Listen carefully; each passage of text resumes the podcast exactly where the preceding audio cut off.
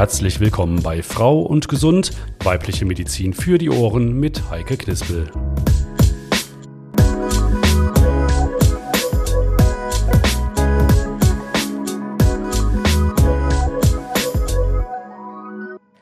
Auch von mir nochmal ein herzlich willkommen zu einer neuen Folge von Frau und Gesund.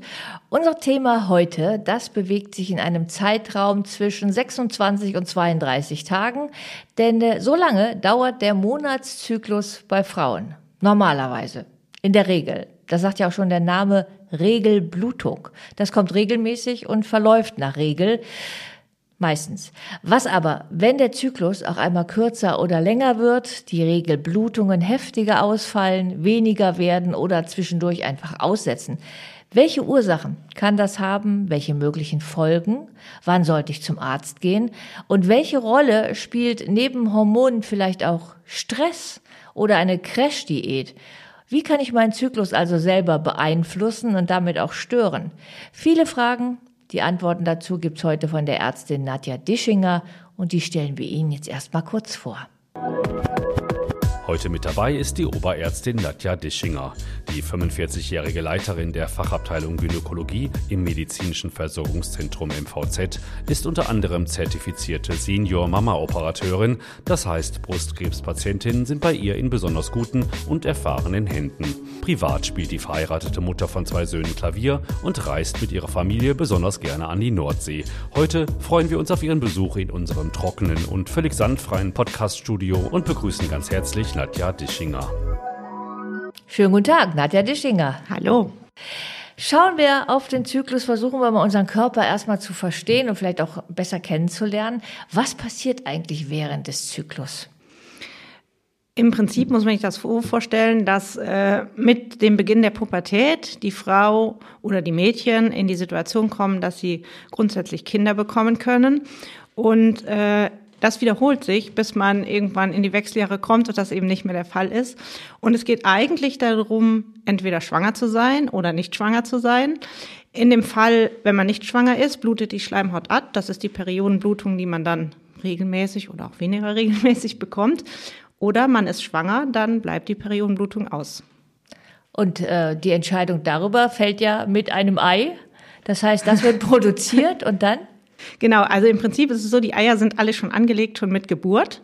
Und ab einem bestimmten Alter, wenn sich der hormonelle Kreislauf oder das hormonelle System gefunden hat, dann fängt das an, dass es ein Ei gibt, was in einem Follikel heranreift. Also so ein Bläschen ist Genau, das, ne? in diesem Bläschen. Und äh, wenn es springt und befruchtet wird, kommt es zu einer Schwangerschaft, dann gibt es keine Regelblutung. Oder wenn es nicht befruchtet wird, dann kommt es zu der Regelblutung. Wenn es springt, damit äh, meinen Sie dann den Eisprung, ja? Das sind unsere fruchtbaren Tage. Genau, dann springt das Ei, deswegen nennt man das auch Eisprung, von dem Eierstock in den Eileiter und wandert den hinab in die Gebärmutter und findet dann entweder jemand, jemand oder etwas, was es befruchtet oder nicht. Und äh, wir haben jetzt gerade eben von so einem normalen, regelmäßigen Zyklus gesprochen. Gibt's den eigentlich? Also das Wort Regelblutung ist, finde ich, in dem Fall sehr irreführend, weil die meisten haben keine so regelmäßige Blutung. Es kommt immer zu Schwankungen, die auch völlig normal sind. Äh, also ich rede davon ein paar Tagen, äh, vier Tage, fünf Tage, sechs Tage, sieben Tage früher oder später ist eigentlich eher die Regel als die Ausnahme. Woher weiß ich denn aber, wenn ich jetzt wirklich mal meinen, meinen Zyklus kontrollieren möchte, ob der regelmäßig ist, ab welchem Tag rechne ich denn da? Also der erste Tag des Zyklus ist der erste Tag der Blutung, damit fängt er an. Ach, ich hätte genau andersrum gedacht. Gucken Sie mal. Ja. Ähm, und dann geht er so in der Regel 28 Tage, dieser Zyklus, und fängt dann wieder von vorne an. Sie haben jetzt gesagt, so läuft jetzt in der Regel ab. Ich sage das jetzt gesagt. auch schon wieder in der Regel, ne? Ja, also. aber es gibt ja auch immer die Ausnahme, die die Regel bestätigt. Ähm, Und dann gibt es halt den gestörten Zyklus oder die gestörte Monatsblutung. Schauen wir doch erstmal die Monatsblutung. Wann sprechen wir davon gestört? Also was ist auch normal erstmal von der Menge? Ist das ein Schnapsgläschen voll oder ein Wasserglas? Ähm, das ist für ganz viele Frauen und Mädchen schwierig zu beurteilen. Äh, es kommen ganz viele zu mir in die Praxis und sagen, ich habe so starke Blutungen und dann frage ich, und wie stark hat's denn geblutet? Wie viel Binden hast du denn benutzt? Und dann sagt sie, eine Binde. Und dann sage ich, na ja, eine Binde ist jetzt nicht so schlimm. Also man kann sagen, äh, bis zu fünf Binden am Tag oder äh, fünf, sechs Tampons, von denen da gibt's ja auch unterschiedliche Größen, muss man sagen, ist völlig normal. Wenn es aber so ist, dass man alle zwei Stunden irgendetwas wechseln muss, dann ist es vielleicht doch etwas viel. Also es sind, auch wenn es immer viel wirkt, im Endeffekt nur so um die 50 Milliliter. Hm. Also das ist dann zwei Schnapsgläschen. Genau, zwei Schnapsgläschen. Wobei man es ja nicht so sammelt. Aber welchen Einfluss nehmen denn aber zum Beispiel gerinnungshemmende Medikamente? Die können das doch verstärken, oder? Genau, die können das verstärken. Das betrifft meistens auch die älteren Frauen dann schon, weil einfach jüngere Frauen seltener ähm, blutverdünnende Mittel nehmen. Gibt's auch, aber es ist halt seltener. Und darunter kann es zu einer verstärkten Blutung kommen, die in dem Fall auch nicht ganz unrelevant sein kann, äh, weil der Eisenwert und die Blutmenge im Körper, sage ich mal, dadurch durchaus geschwächt werden kann. Wenn man automatisch dadurch quasi zum Bluter ja auch wird, ein bisschen, ähm, besteht denn auch die Gefahr, dass ich verblute dann? Nein, also bis man verblutet durch eine auch sehr starke Periodenblutung, da muss schon wirklich viel passieren. Jetzt hoffe ich mal, dass man als Frau so ein halbwegs gutes Gefühl für sich hat, dass man merkt, so, so ist mein Körper, so funktioniert das bei mir jeden Monat. Wann merke ich denn, das ist viel zu viel oder das ist zu wenig, wann gehe ich damit zum Arzt? Also es geht weniger darum, über das, was man subjektiv übers, sage ich jetzt mal, übers Auge wahrnimmt, wo man denkt, oh, das ist aber schon viel. Das ist meistens nicht das, was wirklich relevant ist, bezogen auf die Blutmenge. Aber wenn man merkt, man wird müde oder der Kreislauf wird ein bisschen schlapp, man fühlt sich irgendwie unwohl, dann könnte das durchaus daran liegen, dass man zu viel Blut verloren hat. Dann gibt es ja auch noch, unabhängig von der Blutmenge, dass mein Zyklus auch durcheinander ist, dass er mal länger ist, mal kürzer ist. Wovon hängt das denn ab und wann muss ich da beunruhigt sein? Ähm, also unser Hormonsystem ist, muss man sagen, ein extrem sensibles System, was hoch oder höchst störanfällig ist. Ähm, alle möglichen Faktoren nehmen da relativ schnell Einfluss. Und deswegen äh, möchte ich da erstmal Entwarnung geben, dass in den allermeisten Fällen Zyklusunregelmäßigkeiten, Zwischenblutungen, mal zu wenig, mal zu viel, äh, durch ganz einfache Dinge begründbar sind, die auch nicht schlimm sind. Also die meisten, die kommen und sagen, ich habe äh, eine Zwischen Zwischenblutung. Es passiert zum Beispiel häufig um den Eisprung. Das ist völlig normal und auch überhaupt nicht schlimm. Ähm, auch wenn jemand kommt und sagt, na ja, ich habe meine Regelblutung jetzt zwei oder drei Tage früher oder später, auch das ist völlig normal und eigentlich nicht unregelmäßig. Und wenn man auf die Regelblutung am Anfang und am Ende einer fruchtbaren Zeit im Leben einer Frau schaut, kann ich mir vorstellen, dass da ja dann auch ein unregelmäßiger Zyklus ganz normal wird, oder? Genau, im Endeffekt könnte man schon fast sagen, es beginnt so, wie es aufhört. so unregelmäßig, wie es anfängt, so unregelmäßig hört es nachher auch auf. Das heißt also, wenn wir da erstmal auf den Anfang gucken, wenn ich gerade erst anfange, meine Regel zu bekommen, erfahren Sie das oft, dass junge Frauen da sehr verunsichert sind? Ja, weil es so, also da ist es tatsächlich so unregelmäßig, dass es sein kann, sie bluten mal, dann haben sie zwei, drei Monate wieder keine Blutung, dann setzt die Blutung nochmal ein. Und das ist interessanterweise tatsächlich in den Wechseljahren nachher auch so, äh, dass es manchmal Monate dazwischen sind und dass in beiden Fällen bis zu ein Jahr, sage ich jetzt mal, normal als normal angesehen wird, dass diese Unregelmäßigkeiten bestehen. Und dann hat man entweder einen relativ regelmäßigen Zyklus oder ist nach den Wechseljahren. Erfahren Sie denn, dass so ein junges Mädchen dann auch mal zu Ihnen in die Praxis direkt kommt und, und Alarm, Alarm ruft? Ja, die Mädchen und vor allen Dingen auch die Mütter. Die Mütter rufen auch gerne Alarm, Alarm, wenn sie das mitbekommen. Weil sie denken, das Kind ist schwanger, oder? Ja, entweder schwanger, das, ich meine, gut, das ist natürlich jetzt auch eine Sache. Wir hatten eine in der Praxis, die ist äh, gerade 14 und äh, ist tatsächlich schwanger. Also so ganz äh, will ich jetzt gar nicht belächeln, ähm, was ich gerade gesagt habe mit den Müttern, die Alarm schlagen. Also es macht schon Sinn, ein Auge drauf zu werfen und mal zu gucken, warum ist das so und äh, nicht bläuäugig zu sagen, ich gucke da mal ganz drüber hinweg und vor allen Dingen äh, ist vielleicht ja auch ein guter Zeitpunkt, um die Tochter oder auch als Mädchen einfach mal zur Frauenärztin zu gehen und sich vorzustellen und zu sagen, bei mir ist das jetzt so, da kann man erste Kontakte knüpfen und äh, es wird sicherlich ernst genommen und nicht belächelt. Jetzt wird der Zyklus ja maßgeblich, haben wir schon gelernt, durch Hormone gesteuert. Welchen Einfluss haben denn Hormone auch für Zyklusstörungen dann? Einen sehr großen. Unser äh, Östrogenspiegel, den das Wort hat ja jede Frau eigentlich äh, mit Beginn der Pubertät bis zum Ende der Wechseljahre mehrfach gehört. Das ist der, der ausschlaggebend ist und auch der störanfälligste. Alles schwankt und steht, sage ich jetzt mal, mit diesem Hormonspiegel des Östrogens. Äh, in der Schwangerschaft ist nochmal ein anderes Hormon, äh, spielt eine Rolle, das ist das Progesteron, aber da will ich so im Detail gar nicht so drauf eingehen, das würde wahrscheinlich jetzt zu weit führen. Aber auch da ist so, äh, das Östrogen ist abhängig von vielen anderen Hormonen und Stoffen im Körper, im Gehirn. Das Gehirn ist abhängig von allen möglichen Einflussgrößen um uns herum, in uns und dieses Zusammenspiel ist sehr kompliziert. Und zum Beispiel in Bezug auf das Östrogen wird auch ein Fettgewebe produziert und dann kann man sich vorstellen, dass jemand, der vielleicht ein bisschen dicker ist oder jemand, der ein bisschen dünner ist, auch einen anderen und vielleicht auch unregelmäßigeren Zyklus haben kann. Ach, allein dadurch. Mhm. Wie ist denn das mit der Pille? Die bestimmt ja auch unseren Zyklus und zwingt ja quasi den Zyklus in ihren in ihren Blister rein, so wie die Tabletten sind, läuft in der Regel auch dann der Zyklus ab. Ja, das ist tatsächlich eine Regelmäßigkeit, die man äh, bestimmen kann mit dieser Pille. Das ist auch eigentlich sage ich jetzt mal, der einzige Weg, das so richtig zu bestimmen mit Hormonen, mit dieser Pille und den Zyklus regelmäßig hinzukriegen. Wie ist das, wenn eine Pille abgesetzt wird? Ist dann so ein Zyklus dann auch erstmal über lange Zeit noch durcheinander? Ist sehr unterschiedlich. Es gibt Frauen, die setzen die Pille ab und haben sofort wieder einen regelmäßigen Zyklus. Und es gibt auch Frauen oder Mädchen, die setzen die Pille ab und dann gibt es diese, dieses Post-Pill-Syndrom, nennt sich das. Das kann sogar sein, dass man keine Blutung hat bis zu einem Jahr nach Absetzen der Pille. Mhm.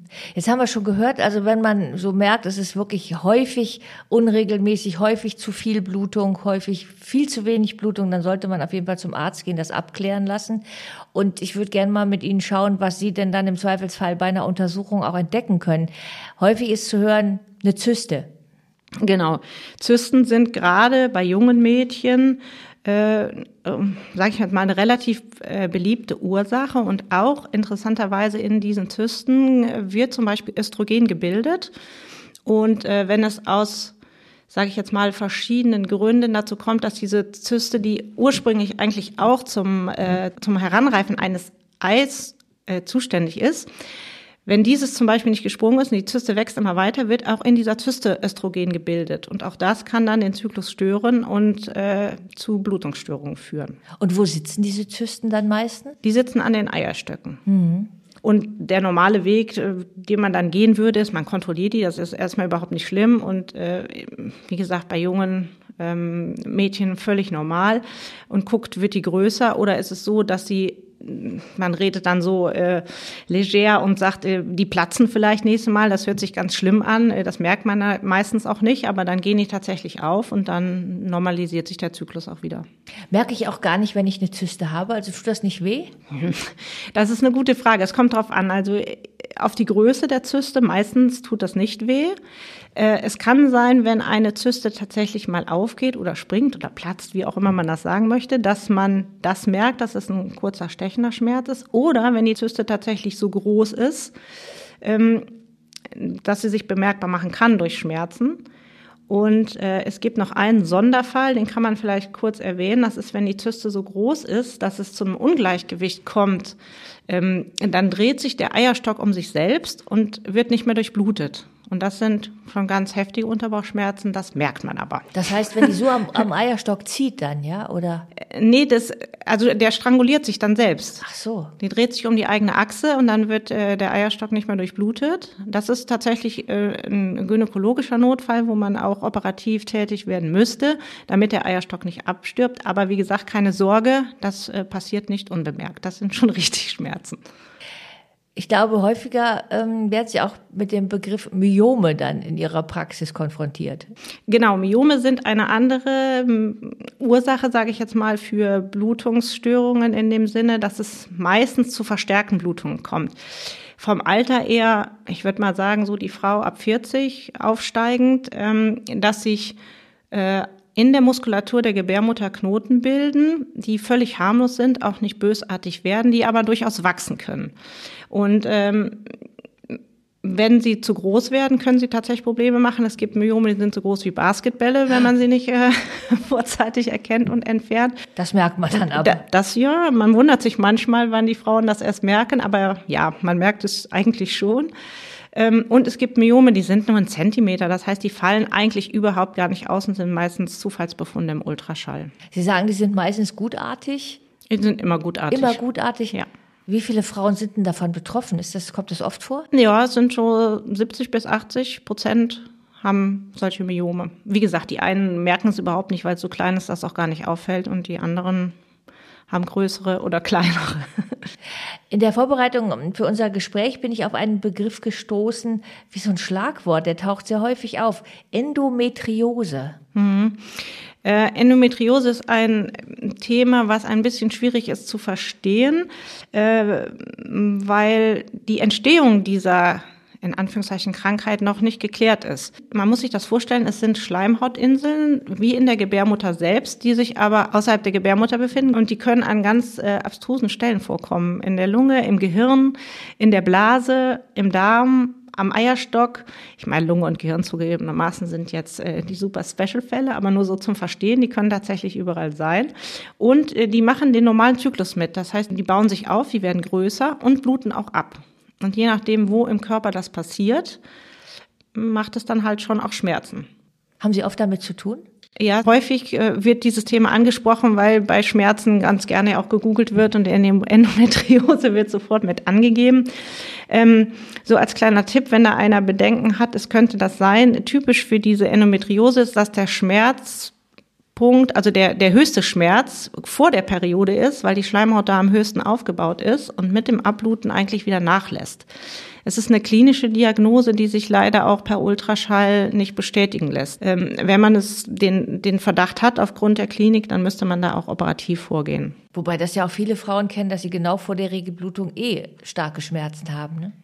Ja, wo, ja, der Periodenschmerz ist eigentlich tatsächlich mit Beginn der Blutung oder vielleicht einen Tag vorher. Mhm. Und die Endometriose ist schon so fünf, sechs Tage vorher, dass sie da deutlich äh, und mit der Blutung schlagartig nachlässt. Das ah. ist eigentlich so der Klassiker. Ja, wichtiger Hinweis. Sie haben eben schon gesagt, dass zu viel oder zu wenig Fettgewebe auch äh, einen Einfluss haben kann auf den Zyklus oder auch auf den Östrogengehalt im, im Körper. Wie sieht es denn aus, wenn ich eine Crash-Diät hinter mir habe? Kann das auch dann äh, den Zyklus stören? Das kann den Zyklus stören und es kann sogar dazu führen, dass man äh, überhaupt gar keine Monatsblutung mehr bekommt. Also wie gesagt, unser äh, Hormonhaushalt ist ein sehr, sehr, sehr, sehr störanfälliges System und äh, merkt minimalste Schwankungen und deswegen kann er halt auch, das ist so der ja, das große Problem, womit wir Frauen leben müssen, von allen Seiten attackiert werden, sage ich jetzt mal so. Ja, ein hochkomplexes Gebilde, unser Körper. Welche Rolle spielt denn Extremsport zum Beispiel? Auch da ist es so, dass aufgrund der ähm, verschiedenen Systeme, die im Gehirn, sage ich mal, als Schaltkreise fungieren und ähm, Rückkopplungen geben auf unseren Regelzyklus, so dass es den äh, Zyklus tatsächlich stören kann, ja. Ich habe mal von einer Bekannten gehört, die wollte jahrelang schwanger werden, das hat aber nicht geklappt. Dafür hat sie aber Kette geraucht. Und ihr Gynäkologe hat dann zu ihr gesagt, also rauchen Sie dann ruhig weiter. Das ist das beste Verhütungsmittel. Welchen Einfluss hat Rauchen? Äh, Rauchen also, hat leider den negativen Einfluss, dass die ähm, Zyklen meistens verkürzt sind. Die Frauen haben weniger Blutungen. Dass es ungesund ist, wissen wir alle, brauchen wir ja gar nicht äh, drüber nachzudenken. Auch das hat definitiv Einfluss auf den Zyklus. Und äh, wo Sie das gerade sagten mit dem, ähm, mit Ihrer, was sagten Sie, Bekannte? Bekannte ja. ja. Äh, wir hatten eine Kollegin, ähm, die hat Ewigkeiten versucht, schwanger zu werden und mit künstlicher Befruchtung, es hat nicht geklappt. Dann war sie schwanger und war noch dabei zu stillen im ersten Jahr und sagte zu mir, Nadja, wenn ich es nicht besser wüsste, ich meine, ich wäre schwanger. und sie war schwanger, was äh, hormonell ja eigentlich äh, nicht wirklich zu erklären ist. Ich will damit nur sagen, also wir versuchen immer für alles Ursachen zu finden und Gründe rauszukriegen, aber es gibt trotzdem auch immer wieder Gründe, wo wir sagen müssen, wir wissen es auch nicht, warum es so ist. Es ist wirklich so komplex. Es ist immer wieder, immer wieder eine Überraschung auch. Ich kann mir vorstellen, dass natürlich auch die Psyche eine ganz große Rolle spielt und Stress, den man sich macht. Es gibt ja auch durchaus die Geschichten von Paaren, die jahrelang auch versucht haben, mhm. Kinder zu bekommen, sich super Druck gemacht haben und in dem Moment, wo sie den Wunsch aufgegeben haben, wurde die Frau plötzlich schwanger, mhm. weil der Stress weg war. Genau. Also äh, Stress ist zum Beispiel eins von diesen Systemen, im, zum Beispiel Cortison. Cortisol haben wir alle schon mal gehört, was die Stresshormone. Dieses Stresshormon, genau, was einen negativen Feedback gibt auf unsere Hormonproduktion und deswegen ist das genauso der Klassiker, dass man sagt, Ewigkeiten versucht und in dem Moment, wo man gesagt hat, ach, dann eben nicht, dann auf einmal funktioniert es dann, wenn der Stress nachlässt wo wir schon im Nähkästchen jetzt schon tief drin sind mit Geschichten aus dem Bekanntenkreis. Ich habe das auch bei einer Frau erlebt, die war jahrelang Single. Die Jahre strichen ins Land. Dabei wurde der Kinderwunsch auch langsam weggestrichen, weil sie keinen Partner gefunden hat, der passte. Und dann hat sie relativ jung mit Anfang 40 plötzlich die Regelblutung nicht mehr bekommen und quasi die Eierstöcke haben den Betrieb weitgehend eingestellt, wurde ihr auch diagnostiziert. Und dann hat sie einen Mann kennengelernt, sich total in den verliebt und plötzlich hatte sie wieder ihre Regelblutung. Ja, das zum Beispiel ist auch, die hat sich quasi, wo wir jetzt gerade ja mit den Impfungen alle so im Thema, sie hat sich quasi selbst geboostert, Hormon geboostert durch ihre äh, Beziehung, die äh, die Hormonproduktion wieder angekurbelt hat. Das ist durchaus denkbar. Das heißt, daraus schließe ich auch, dass eine entspannte Haltung im Leben und auch ein, ja, ein Achtsamsein auf die eigene Psyche da durchaus uns nur gut tun kann. Sofern man das beeinflussen kann, ganz bestimmt, ja. Gibt es Beschwerden, wo Sie sagen, das sollte auf keinen Fall ignoriert werden? Also grundsätzlich ist es so, ich habe ja hin und her überlegt, was sagst du denn so in diesem Podcast und was wagt man denn, wenn es alle hören können? Und mir ist schon wichtig, ähm, dass man das nicht runterspielt. Also wenn es Zwischenblutungen gibt, in welchem Alter, dann oder vor allen Dingen auch, wenn man sich selber unwohl oder unsicher fühlt, ist das immer ein Grund, das abklären zu lassen und einfach mal nachzuhören. Im besten Fall hört man alles okay. Äh, Im schlimmsten Fall ist es so, wenn man zum Beispiel nach den Wechseljahren eine Zeit lang keine Blutung mehr hatte und dann wieder anfängt zu bluten, ist es auf jeden Fall ein Grund, dass man es abklären muss, weil leider neben allen harmlosen Dingen, die wir eben angesprochen hatten, auch schon mal bösartige Erkrankungen dahinter stecken können. Und äh, das sollte man dann nicht auf die leichte Schulter nehmen. Jetzt haben wir aber auch gehört, es gibt auch andere Ursachen, die dann Gott sei Dank nicht so schwerwiegend sind. Wenn wir auf die Hormonstörungen gucken, hilft da einfach dann Hormontabletten zu nehmen? Ja, hilft. Ähm, die Frage ist halt, möchte man das? Darauf, wenn man es nicht möchte oder, sag ich mal, die Lebensqualität nicht eingeschränkt wird durch äh, Zyklusstörungen, dann kann man auch durchaus ohne mitleben. Das ist kein Problem. Aber äh, wenn Sie sagen, das schränkt mich ein und ich hätte gerne lieber den, den regelmäßigen Zyklus, dann kann man auch mit Hormonen arbeiten. Und äh, wo wir gerade bei Therapien sind, es gibt auch gegen eine verstärkte Blutung, wenn das äh, mal auftritt, gibt es tatsächlich auch Medikamente, die man über ein paar Tage geben kann und äh, gucken kann, ob man die Blutung dadurch gestoppt bekommt, damit es eben nicht dazu kommt, dass der Eisenwert zum Beispiel abfällt. Mhm. Also es gibt schon Möglichkeiten und deswegen äh, nochmal mein Appell dann auch, den Frauenarzt aufzusuchen und äh, um Rat zu fragen. Ich möchte gerne nochmal auf die Hormone gucken. Gibt es da auch vielleicht Begleiterkrankungen, bei denen Sie sagen würden, nee, da rate ich dann von Hormonpräparaten auf jeden Fall ab? Ja, gibt es äh, bei Frauen ja leider ein ganz großes Thema ist Brustkrebs. Da darf man, äh, je nachdem, was es für, für eine Krebsart ist, kein äh, Östrogen nehmen, jedenfalls nicht in Tablettenform ähm, wobei sich da auch die Leitlinien schon etwas lockern, aber da grundsätzlich muss man bei solchen Grunderkrankungen natürlich vorsichtiger sein. Oder wenn ich mal, muss ja jetzt nicht immer das, äh, die Krebserkrankung sein, wenn man sehr schwergewichtig ist oder hohen Blutdruck hat, ähm, auch da muss man halt vorsichtig sein mit Hormonen. Wie ist das mit Gefäßerkrankungen? Ist bei Frauen ja auch äh, ein Thema? Ja, zum Beispiel. Man, da muss man halt immer interdisziplinär entscheiden, was äh, gibt es für Grunderkrankungen, gibt es vielleicht auch andere Medikamente, wo es Wechselwirkungen geben kann. Ähm, Hormone sind nicht immer böse, aber Hormone sind auch nicht ohne, das muss man einfach so sagen. Dann gibt es ja noch das breite Feld der pflanzlichen Medikamente oder auch der Phytohormone, also der pflanzlichen Hormone. Haben Sie da gute Erfahrungen mitgemacht? Ja, es gibt, äh, ich würde mal sagen, 50 Prozent der Frauen, die sagen, es hilft mir und die anderen sagen, es hilft mir nicht.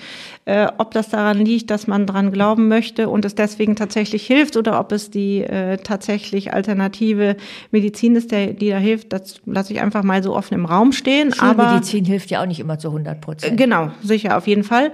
Und äh, es gibt zum Beispiel den Mönchspfeffer, den kennen wir alle. Damit arbeiten wir ganz gerne in der Frauenarztpraxis, um den Zyklus äh, regelmäßiger, sag ich jetzt mal, hinzubekommen. Was ist das? Das ist ja nichts zum Würzen, ne? Nee, ist nicht zum, ist nicht zum Würzen.